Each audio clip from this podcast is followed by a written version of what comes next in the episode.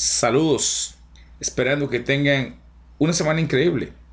Nos reencontramos por este medio maravilloso llamado podcast para que conversemos un poquito sobre la materia. Materia, contenidos, información, no sé cómo lo quieren decir. Bueno, eh, retomando algo, vieron que música como, no sé, como relajante, como muy agradable, este acorde de guitarras, creo que se llama así, porque no soy conocedor de la, de la de la música. Yo, bueno, yo cuando lo escucho reflexiono y pienso en, en una guitarra de madera, hasta creo que es de un material llamado cedro y todo. Les comento algo.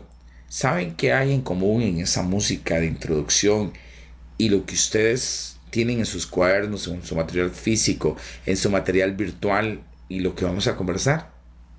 Si no lo saben, les puedo, les puedo decir o les puedo contar que se llama física esto es física, el área de las ciencias naturales que se encarga de cuantificar los fenómenos naturales, o sea, representarlos con números. La física es maravillosa, la física es hermosísima. ¿Por qué? Porque a través de un lenguaje matemático se trata de explicar cómo se correlaciona la naturaleza. Y lo que escuchamos en la introducción es acústica, otra área de la física. O sea, toda la física no son solamente números.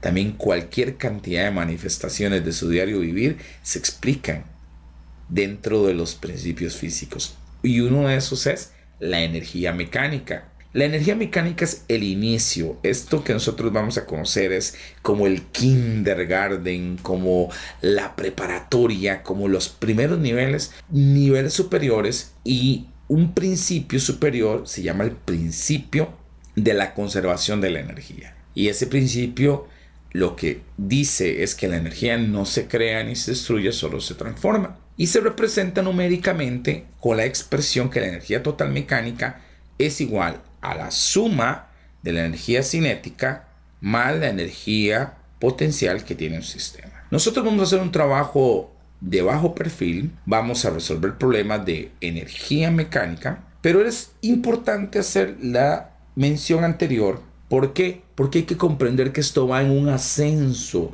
Estamos empezando a explorar la física, estamos empezando a construir herramientas para poder comprender fenómenos posteriores. Retomando el tema de la resolución de problemas, es muy importante leer la simbología. Simbología como que energía mecánica usa el símbolo de E sub M. Energía cinética es E sub C o E sub K. Energía potencial es E sub P. Ese sub que yo quiero que yo pronuncio es una pequeña letra que está en el subíndice de la letra E.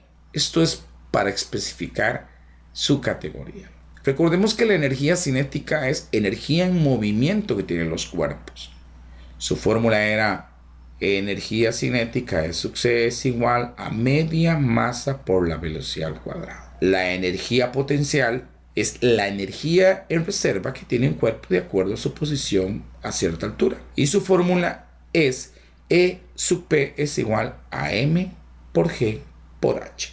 Bueno, cuando nosotros resolvemos ejercicios de energía mecánica, es importante comprender que es un ejercicio aritmético, o sea, una suma de los dos tipos de energía. Pero habrán ocasiones donde nosotros tenemos que comprender o tener presente o una mente ágil de saber que en física hay un lenguaje mm, mezclado. La física es asombrosa porque tiene un lenguaje encriptado. Cuando digo que es un lenguaje mezclado es que le están diciendo, esta es la fórmula, pero usted ya sabe que esto es esto. Por lo tanto, aquí va a funcionar esta expresión. ¿A qué hago alusión? Si a usted le dicen energía mecánica es igual a energía cinética más energía potencial, muy fácilmente, en lugar de usar la expresión energía cinética, le escriben la fórmula energía cinética. Y es correcto. Eso es a lo que yo me refiero, un lenguaje encriptado. Importante. Cuando nosotros resolvemos ejercicios de energía mecánica, tenemos que recordar que sus resultados se expresan en joules, una J mayúscula, o pueden usar la palabra en español julios, o escriben la palabra en inglés que se pronuncia más menos joule en español. Otro dato interesante que es importante es que cuando nosotros estamos en física es un escenario de resolución de problemas. Es trascendental comprender que yo tengo que tener muy definido el proceso de recolección de datos, donde va el valor numérico y las unidades, esas letras que acompañan a los números. Ese es un pequeño gran punto que diferencia a un físico de un matemático. O sea, es una correlación de números y letras, la física. Enseguidamente de los datos vamos a tener la fórmula, que es donde nosotros vamos a desarrollar fórmula o procedimiento. Y finalmente su respuesta. Esto es un proceso estructurado, sistematizado, que permite desarrollar varias habilidades, pero se conoce como los sistemas de resolución, de problemas. Esto es una temática, como les decía anteriormente, profunda, vasta, robusta, grande. Esta es como la primera exploración. Espero que sea de su interés, espero que pueda reforzar y espero que lo pueda acompañar en el transcurso de esta semana. Que tenga bonita mañana, hermosa tarde y provechosa noche. Hasta pronto.